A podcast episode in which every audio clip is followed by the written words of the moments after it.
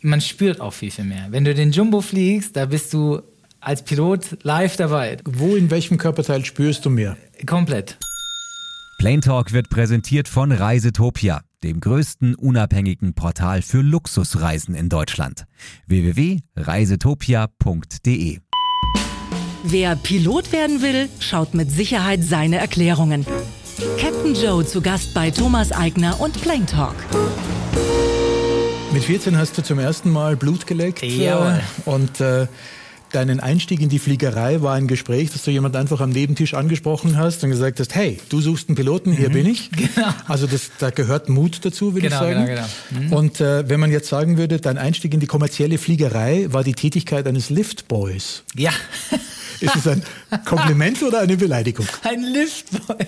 Mega gut. Nein, das ist viel schon wieder ein eigentrietiges Kompliment. Ähm, ich habe äh, ja die eben die Fallschirmspringer abgesetzt, äh, aber es hat noch nie eine Liftboy betitelt. Aber wie du eben gerade erwähnt hattest, war es so, dass ich ähm, beim Gespräch das zufällig im Restaurant gehört habe, dass der Kollege einen Piloten sucht. Ich, hey, ich bin sofort da, ich stelle mich ein. Eine Woche später hatte ich den Job und war dann Class geratet auf einer Pilatus Porter. Das ist schon mal so ein Flieger, das ist nach der Flugschule schon mal so ein absoluter Killer. Also das ist schon eigentlich viel zu groß. Aber es war eine tolle, tolle Erfahrung, weil du natürlich wahnsinnig viele Starts und Landungen gemacht hast. Gerade ausfliegen, sage ich immer, das kann jeder. Das ist jetzt auch kein Highlight. Ähm, aber sobald ich ja oben war, waren die schon wieder draußen und ich schon wieder auf dem Weg nach unten. Also du warst immer es war immer was los. Du hast die ganze Zeit was am Machen. Und das sind, glaube ich, so die mit die wertvollsten Flugstunden, die ich je hatte. Ähm, und äh, ja, und das hat dann eigentlich von einem zum nächsten geführt. Mir wurden dann während meines Jobs dort, wurden mir schon wieder neue Pilotenjobs auf der Pilatus Porter angeboten, weil das Netzwerk in dieser Pilotenrecht ist so klein. Und ähm, ja, ich hatte mir dann den besten Job, sag ich jetzt mal, ausgesucht. Ich bin dann auf der King Air dann weitergegangen.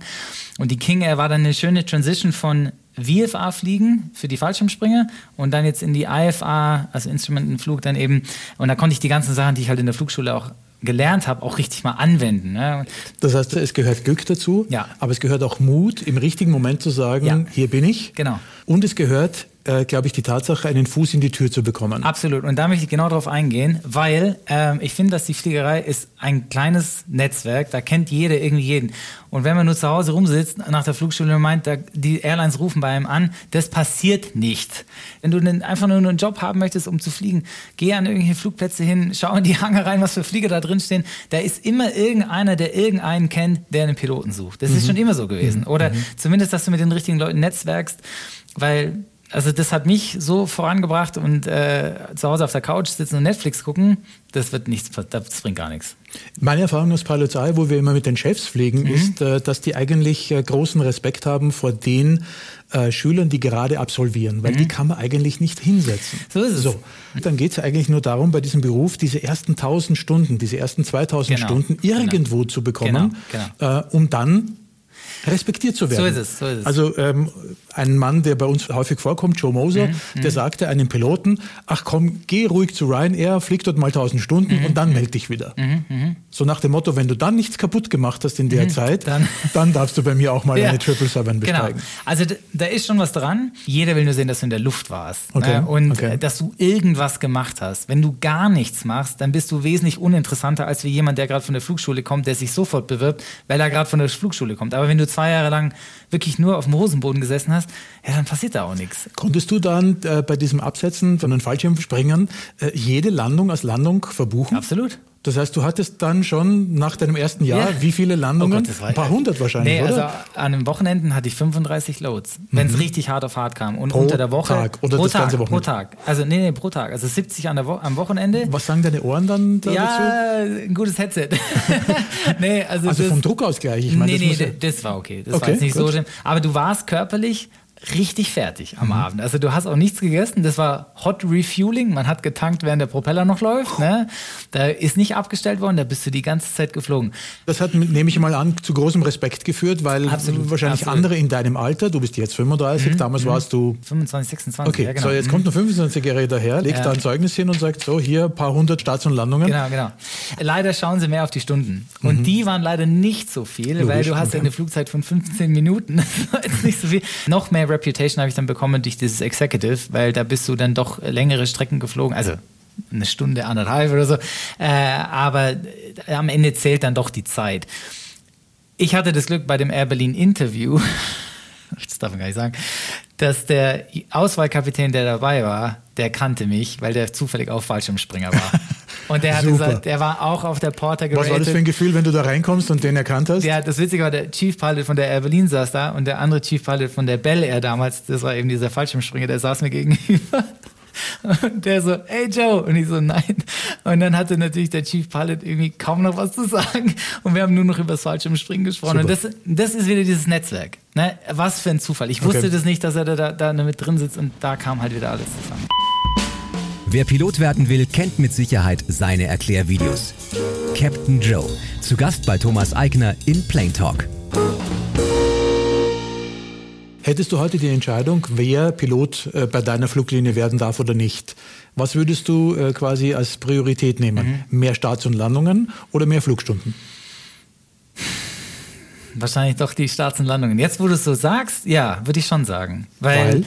Du, du, pass auf, es ist ja, es gibt auch viele ähm, First Officer, die ja nur im Cruise, so Relief Pilots, ne? Ja, Stunden haben die ohne Ende, aber keine einzige Landung. Also, ja, vielleicht würde ich dann echt nur nach Startlandung einstellen. Also, das hat dir das Fliegen wirklich gelehrt? Das hat mir richtig was beigebracht. Weil du, ich, wenn du aus der Flugschule rauskommst, da fliegt dich das Flugzeug, nicht du das Flugzeug. Und äh, ich habe dann während der Fallschirmspringerei habe ich es halt richtig gelernt, nochmal richtig zu fliegen. Um das Thema abzuschließen, mhm. gab's, kannst du sagen, wie lange musstest du mit dieser Pilatus fliegen, mhm. bis du es im Schlaf konntest? Ah, sehr, sehr gute Frage.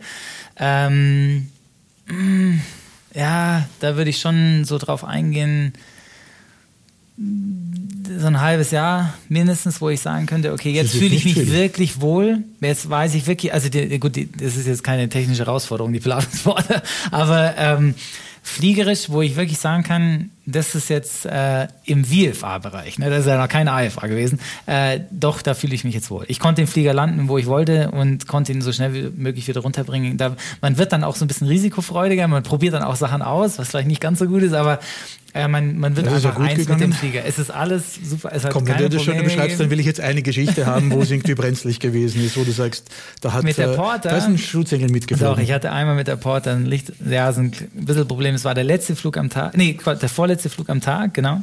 Und es kam so eine Gewitterfront rein. Wo war das nochmal? Allgäu? In, äh, Im Allgäu, mhm. genau. Und äh, ich so zum Chef, mh, hm, ich glaube, das lassen wir lieber, ne? Das kommt. Nee, Joey, komm, zack, zack, zack, schnell, das geht schon noch. Das gehen wir. Äh, okay, gut. Zehn Leute rein, los. Wir hoch. Ich bin äh, Flight over 150 angekommen. Die Gewitterfront ist schön unter mir durchgezogen. Das war's. Und ich so, was soll ich jetzt machen, ne? Die Fallschirmspringer noch alle raus. Was soll ich jetzt machen, weil du nichts mehr gesehen hast, genau, wie du quasi gesehen. runterkommst? Und das Flugzeug war ja auch nicht wie äh, war ja, ja gut, aber das Allgäu hat ja einen Vorteil. Ich meine, im Süden hast du äh, äh Berge und im Norden hast du keine. Also flüchte ich doch nach Norden. Genau. Sag ich jetzt als Laie, aber. Ja, aber. bitte korrigiere mich. Nein, nein, nein. Also, das stimmt schon. Aber in dem Moment denkst du das nicht, weil du denkst im ersten Moment erstmal an den Sprit. Weil du natürlich auch immer nur für drei Loads getankt hast. Und ich hatte gerade, ich glaube, für den zweiten Load ich war am zweiten Load und der dritte kam noch.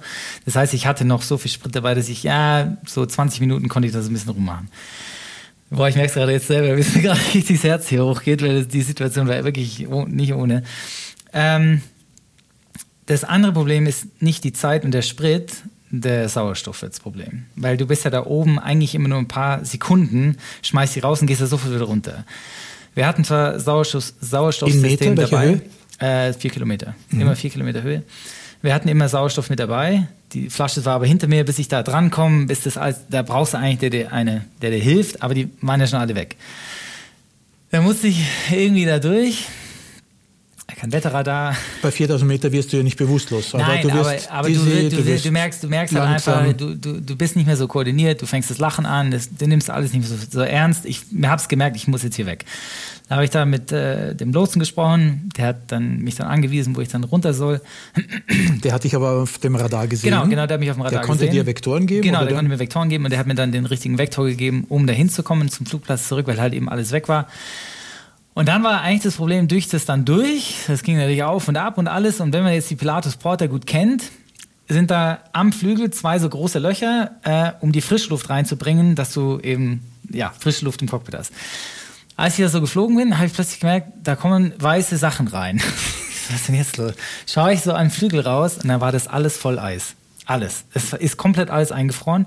Und ähm, dann habe ich gemerkt, okay, ich habe jetzt ein Icing-Problem auch noch. Dann habe ich, Gott sei Dank, war ich schon so im Sinkflug, dass ich gemerkt habe, okay, ich muss die Speed einfach so hoch wie möglich halten, weil jetzt natürlich meine Stall-Speed natürlich auch viel höher ist.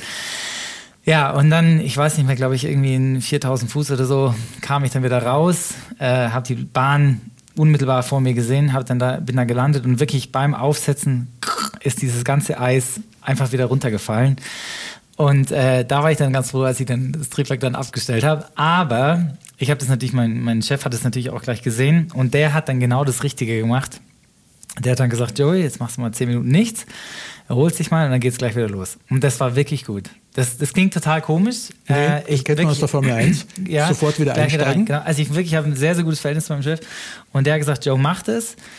Ähm, weil sonst hast du so Bammel, am nächsten Tag hier wieder zur Arbeit zu kommen. Ich will es nicht, geh gleich wieder fliegen. Und dann war es wirklich so, nach meistens, wenn so ein Gewitter durchzieht, ist meistens schönes Wetter. Und dann habe ich das so, eine, so eine schöne Sonnenland, äh, Sonnenuntergangslandung gemacht und dann war die Sache wieder, war ich wieder im Reinen mit mir selber. Und habe aber viel aus dem auch mitgenommen. Also das, ich, ja. Wie hat sich dein Verhältnis zu Gewitter Genau. Heute bist du in Flugzeugen, die das natürlich leichter aushalten, genau, aber genau, trotzdem genau, genau, hast du genau. mit Sicherheit mehr oder weniger Respekt? Oder? Nee, also ich habe da einen Heidenrespekt davor. Also gerade Gewitter ist für mich das, das größte, ähm, wenn man mich jetzt fragen würde, wovor hast du die meiste Angst in der Fliegerei, dann ist es auf jeden Fall die Gewitter. Was bei dem Gewitter? Nicht die Auf- und Abwinde, Icing ist ein Riesenproblem, ähm, wenn du es nicht los wirst. In der Porter wirst du es nicht los. Äh, bei allen jetzt modernen Flugzeugen natürlich schon. Ähm, durch, durch Heizung, genau, durch, durch halt, äh, die ganzen Anti-Icing-Methoden, die du halt eben hast. Ähm, aber es ist einfach das Größenverhältnis auch. Ne? So ein Flieger, klar, ein Jumbo ist riesig. Aber wenn du mal so ein Gewitter siehst, da bist du ein Punkt dagegen, da bist du nichts. Ne? Und das sind so Sachen, ähm, da habe ich immer noch einen heiden Respekt davor. Äh, und da lernt man auch noch sehr, sehr viel dazu. Also zum, ich kann mich noch an eine sehr gute Situation erinnern von einem äh, Kapitän bei der Air Berlin, sehr, sehr erfahrener Kollege. Gewitter in, eigentlich in weiter Entfernung, aber man hat es am Horizont noch gesehen, oder es kam so ran. Und dann hat er gesagt, Joey, pass auf, kurz in der Landung garantiere ich dir, ist da eine Windshear oder irgendwie eine Windscherung, das ist auf jeden Fall, es wird sich, es wird was passieren. Ich, woher soll er das jetzt wissen, ne? Und wie es ist, wirklich in den letzten 200 Fuß plötzlich haut uns das da denn einen Rückenwind da rein. Ich, was denn jetzt, ne? Da musst du auch durchstarten, weil das über dem Limit war. Und das, das ist für mich dann ein Kapitän, der wirklich Erfahrung hat, der nicht nur den Flieger gut kennt, sondern der auch mit so Wettersachen gut umgehen kann. Und da bin ich auch noch weit entfernt. Also da reichen mir zehn Jahre Erfahrung auch noch nicht. Wie lange wie lang dauert es, bis du Kapitän bist? Also ich wäre schon fast Kapitän geworden, eben bei der bei der Wärst du auch schon Kapitän da oben genau, im Kopf? Das ist wieder eine sehr gute Frage. Das ist mental, äh, denke ich, für das, was wir die Operational Sache von der Air Berlin, da wäre ich wahrscheinlich mental und wäre ich auch bereit gewesen, Kapitän zu werden. Für das, was wir jetzt bei der Cargolux machen, das ist eine ganz andere Operation. Warum? Ja, weil du, erstmal musst du den Flieger richtig in- und auswendig gut kennen. Also gerade was das Loading betrifft. Manchmal hebst du mit Maximum Takeoff Weight ab und am nächsten Tag fliegst du fast leer irgendwo hin. Ne? Das Flugzeug verhält sich komplett anders. Sachen mit ähm, Wetter. Du hebst in Shanghai ab bei 20 Grad und landest in Novosibirsk bei minus 20 Grad aus Erfahrung lernst du da wahnsinnig viel. Klar, in den Büchern steht es auch alles drin und es ist auch alles richtig, was in den Büchern drin steht. Aber noch on top, wenn du deine Lebenserfahrung noch mitbringen kannst in dieser, das ist dann, dann bist du wirklich Kapitän, wenn du die Sachen dann auch noch mit in Betracht ziehst. Plane Talk, der Pilots Eye Podcast, ist eine Produktion von Pilots Eye TV. In Zusammenarbeit mit aero.de. Deutschlands Aviation News für Kenner und Könner im Internet unter www.aero.de.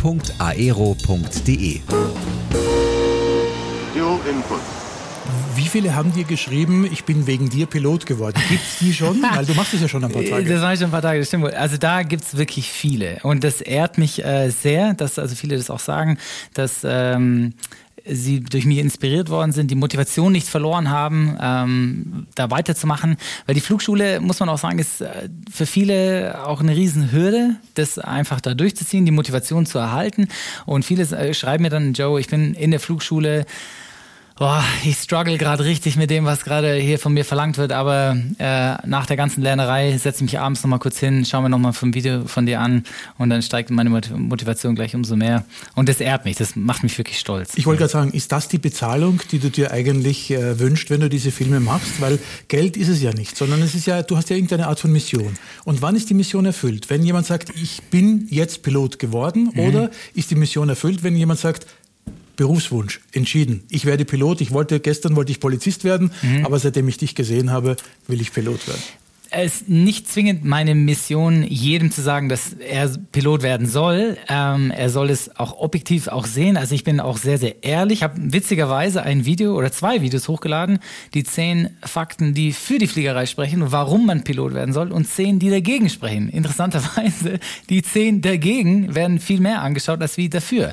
An dem Video habe ich äh, beschrieben, dass der Hauptgrund dagegen spricht, ist die Homebase. Also man kann sich die Homebase nicht aussuchen suchen, wo man eben äh, gebased wird mit der Firma. Es kann auch sein, dass man in seiner Wunschbase ist und dann plötzlich die Firma einen Schwank macht und du bist irgendwo anders und wirst dann um, umstationiert. Auch Seniorität, dass du die nicht mitnehmen kannst. Sollst du den Job mal wechseln, ist deine komplette Seniorität weg. Seniorität heißt, du bist Kapitän, gehst genau. zu einer anderen Firma und musst dort wieder als Co, wahrscheinlich wieder Co-Pilot wieder anfangen und arbeitest dich wieder hoch also im Vergleich zum Arzt, der mit seiner Erfahrung sich immer weiter bewerben kann. Ähm, die Riesenvorteile an dem Job persönlich für mich in dem Langstreckenbereich, wo ich jetzt bin, ist die viele freie Zeit. ich habe schon wirklich sehr viel frei. Ähm, ich nutze es halt auch viel aus und äh, dass ich meine Videos halt auch machen kann. Ich plane mir das auch so ein.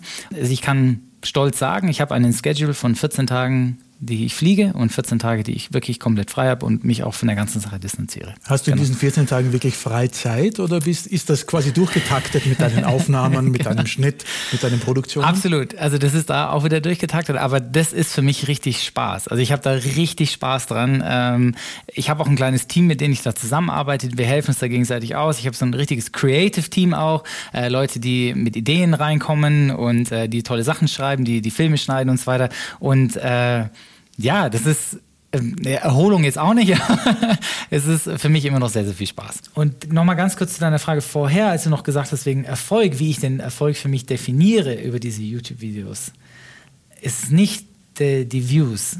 Es ist auf jeden Fall die Bilder, die ich zugeschickt bekomme von den Flugschulen, wo meine Videos in der Flugschule benutzt werden dann weißt du, jetzt hast du irgendwas richtig gemacht. Weil dann ist der Lehrer irgendwo vielleicht mit Animationen am Limit und dann sagst du, okay, gut, ich zeige einfach ein Video von Joey, dann ist es okay. Und dann weißt du, jetzt hast du es geschafft. Seitdem mhm. du dich entschieden hast für diesen Beruf, hast du jemals gearbeitet? Nee, wenn ich jetzt mal ganz ehrlich sein soll, es gab, okay, ganz ehrlich, es gab auch harte Tage bei der Air Berlin, als ich bei Air Berlin noch ähm, geflogen bin. Äh, fünf Tage am Stück, vier Lecks. Am fünften Tag, da merkst du es dann schon. Das tut dann irgendwann mal richtig weh. Wo tut's weh? In welchem Körperteil? es ist einfach auch, nein, dein, dein, einfach deine Konzentration und alles, die, die, mit den Schlafen und so weiter, dass du nachts dann auch irgendwie noch vernünftig schlafen kannst. Das merkst du, wie das richtig alles so zusammenfällt und du da auch richtig Probleme damit bekommst. Ähm, aber für mich war das immer so eine Mindset-Geschichte. Geschichte. Ich bin zur Arbeit gegangen, motiviert und habe auch richtig dann mit Elan mich da eingebracht. Und dann ähm, die Tage, wo ich dann frei hatte, da habe ich auch wirklich mich dann wirklich von allem distanziert, weil ähm, das ist das Schöne an dem Job, dass wenn du die Parking Brake gesetzt hast, die Shutdown Checklist erledigt hast, tschüss, dann war's das, ne? Dann hast du damit nichts mehr zu tun.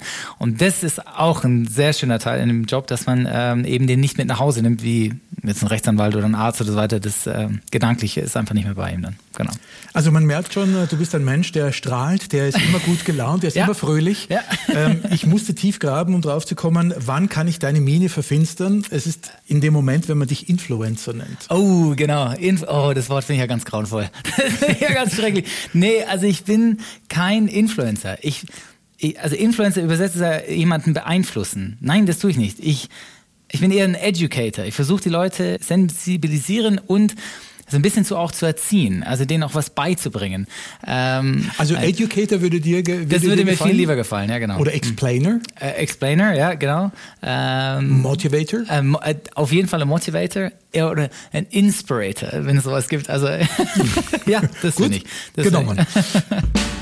Plane Talk, der Pilots Eye Podcast. Menschen, die die Fliegerei leben und lieben. Heute mit einem Airline-Piloten, der von sich behauptet, ich mache dreimal die Woche Sport, damit mhm. wenigstens irgendwann mein Puls hochgeht. Ist es, weil, weil Fliegen für dich nicht mehr aufregend ist? Äh, doch, oder, doch, doch, oder ist, ist Fliegen körperlich unanstrengend? Klar, du sitzt sehr, sehr viel. Genau. Ähm, wo es anstrengend wird, ist definitiv mit Jetlag. Wenn du da zu kämpfen hast, das ist definitiv eine Sache, wo, wo körperlich sehr fordernd ist. Das fällt mir beim, beim Drehen der Filme äh, mhm. immer wieder auf, dass es ein sehr großes Missverhältnis gibt zwischen dem, was ein Pilot im Kopf leisten muss, mhm. die Verantwortung, die er die gesamte Zeit hat, also mhm dieses, äh, diese Awareness, wenn jetzt was passiert, wo ist mein Ausweichflughafen, wo kann ich mhm. hingehen, wen muss ich da auf welcher Frequenz rufen? Mhm. Und dein Körper bewegt sich gar nicht. Mhm. Absolut richtig. Ähm, ich schaue mir oft die Alternates an. In, also klar, haben wir zahlreiche, aber du natürlich siehst du auf deinem ND, auf dem Navigation Display, da sind lauter Airports. Ja, das ist alles schön und gut. Aber welche Landebahnrichtung hat der? Wie ist das Wetter dort?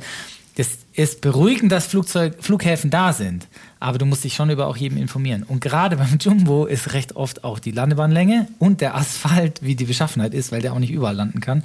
Das sind so Dinge, die damit eingehen. Ähm, und das ist für mich so eine richtige Aufgabe geworden. Also ich mache mir da so richtig Spaß daraus, mir Sachen halt anzugucken, ähm, such die Flughäfen raus, äh, schau die Frequenzen so ein kleines bisschen an. Gerade jetzt bei Atlantic Crossings, da musst du es eh machen. Beim Atlantic ist es immer ganz wichtig. Aber wenn du jetzt mal ich sag mal, nach Novosibirsk fliegst, ja, da kommen halt auch mal Flughäfen, da ist 300 nautische Meilen nichts. Da ist alles schwarz auf deinem Bildschirm und da musst du wirklich so ein bisschen planen. Ne? Wo würdest du jetzt ausweichen, wenn jetzt ein Triebwerk ausfällt? Vielleicht fliegst du auch weiter. Ne? Das sind so Dinge, ähm, bespreche ich auch viel mit meinen Kapitänen und, und, das hält dich fit? Das hält dich wirklich fit, genau. Was ich dann körperlich mache, ist, dass ich für mich alle Stunde einmal aufstehe und dann hier so mich am Türrahmen so irgendwie dehne und strecke und so weiter. Das gehört für mich dazu. Ja, weil einfach so ein schläft da irgendwie alles ein. Und, Könntest äh, du das aussuchen? Könnte man so ein Trimmrad da mal reinstellen? ich Nein, ich meine, es ist jetzt ja, aber ich eine ernsthafte Idee. Ja, ja. Also verbraucht nicht viel Platz. Und ähm, ich habe mal überlegt, äh, ob ich das TRX-Band, das, ist jetzt, das ist so ein Band, was du einfach irgendwie an, an einem, an einem äh, Karabiner irgendwo festmachen kannst. Das hatte ich mir schon mal überlegt, ob ich das mal mitnehme, da müsste man sich noch ein Approval einholen, dass wir das dürften. Ähm, ein Laufband oder irgendwie sowas äh, einzubauen, muss, glaube ich, gar nicht mal sein. Wir haben vom Cockpit bis hintere zur, zur Crew Lounge, äh, äh zur Crew Lounge, Entschuldige, zum äh, Crew Rest haben wir, was sind das, glaube ich, so 10 Meter ungefähr, 8 bis 10 Meter. Wenn du da so Ausfallschritte machst, die, und das, dass ich fünf, sechs Mal hoch und runter, das ist schon Fitness genug einfach, dass du den, den, den Herzkreislauf ein bisschen antreibst und dann setzt dich wieder hin. Das ist, machst du fünf Minuten, das ist schon alles gut. Man kann dich auch für Vorträge buchen. Mhm. Und dabei sprichst du über Themen wie zum Beispiel How a Checklist can improve your life. Absolutely. Welche ist die wichtigste Checkliste des Lebens? Und welche Checkliste hast du heute schon abgearbeitet? ich mache super viel mit Morning Routines. Das ist für mich ein Riesenthema. Ich finde, in den ersten zwei Stunden in der Früh, da kann man alles erreichen. In Was ist deine Augen. wichtigste Morning Routine? Ich muss mindestens 20 Minuten mich irgendwie, irgendwie bewegen, sei es jetzt Yoga, sei es jetzt um zum Laufen gehen oder irgendwas. Dann habe ich eine Visualization, wo ich dann mir, ich habe wirklich so ein Büchlein, wo lauter so Bilder drin sind, die Dinge, die ich noch erreichen möchte, sei es jetzt ein Buch schreiben, sei es jetzt irgendwie materialistisches, irgendwie ein Auto, äh, Urlaube, wo ich hin will. Ähm, das ist alles damit drin. Dann habe ich Affirmations, das sind dann so richtige Sachen, die ich dann vorlaut mich an den Spiegel hinstelle und laut ausspreche und sage, Joey, it's gonna be an amazing day today. äh, heute kommt das und das und das. Ähm, und ich bereite mich richtig auf den Tag vor. Ich schreibe mir alles auf, was ich an dem Tag erledigen will. Und dann kommen Buchstaben hinten dran oder Ziffern. Und die wichtigste Task, wie sei es jetzt ein Skript schreiben für ein Video, das muss unbedingt jetzt fertig werden, dann ist das Task Nummer eins. Und so äh, teile ich mir jeden Tag ein. Das sind so simple Tipps. Das ist jetzt, ich finde das Rad nicht neu. Das kann jeder anwenden. Das ist jetzt wirklich nicht schwer. Aber man muss den Leuten das halt auch mal sagen. Und wenn man denen eben so Checklisten so ein bisschen vorlegt, wie sie sich selber sowas schreiben können, dann wirkt es. Und das Feedback ist gut. Aber es muss ja einen Grund geben, dass die Firmen dich anrufen und nicht jemanden anderen, mhm. äh, weil sie quasi vor ihrer Belegschaft von dir das erzählt bekommen wollen. Weil ich am Ende des Tages irgendwo noch Pilot bin. Heißt es, dass du in dem Moment, wo du deine Uniform anhast, mhm. mit deinen Streifen, mhm. glaubhafter bist als andere? Spürst du das? Mhm. Ja, ja, ja, aber ich glaube, es sind eher noch die Geschichten, die ich dazu mit erzählen kann. Du kannst für manche Menschen wirklich ein Vorbild sein und ich habe das Gefühl, dass du damit gut umgehen kannst. Ich mache das gerne, aber ich muss jeden weise ich halt immer darauf an, dass er das auch mit einem gewissen, er muss auch ein bisschen Mut haben, um sowas auch zu machen. Also gerade die Entscheidung, will ich jetzt Pilot werden oder nicht. Ich habe auch einige bekommen, die zu mir gesagt haben, Joe, ey, mega, dass du mir das gesagt hast. Ich mach's nicht. Ich mach dann halt was anderes. Weil jeder hat immer gesagt, ja, das ist so mega toll. Aber das Leben, was du jetzt halt eben führst, ist wahrscheinlich auch eher eine Ausnahme, dass du überall hinreisen darfst, dass du diese tollen Destinationen bekommst durch die Firma. Ja, das hast du bei anderen Airlines nicht. Dann fliegst du da fünfmal München, Berlin, da äh, kriegst du graue Haare nach. Ich kann bestätigen, alle, die jetzt zuhören, er hat noch kein einziges graues Haar. Ich habe auch nicht das Gefühl, dass du färbst. Nein. danke fürs Kommen. Danke, danke, danke. Engine 1 out. Plain Talk lässt sich abonnieren auf Spotify, Deezer, Apple Podcasts und YouTube. Alle Filme zu den Gästen und Geschichten im Internet unter pilotseye.tv. Engine 2 out. Noch einen schönen Tag und bis nächste Woche. Und ich höre auf Alexa aktiviere Plane Talk. Checklist completed.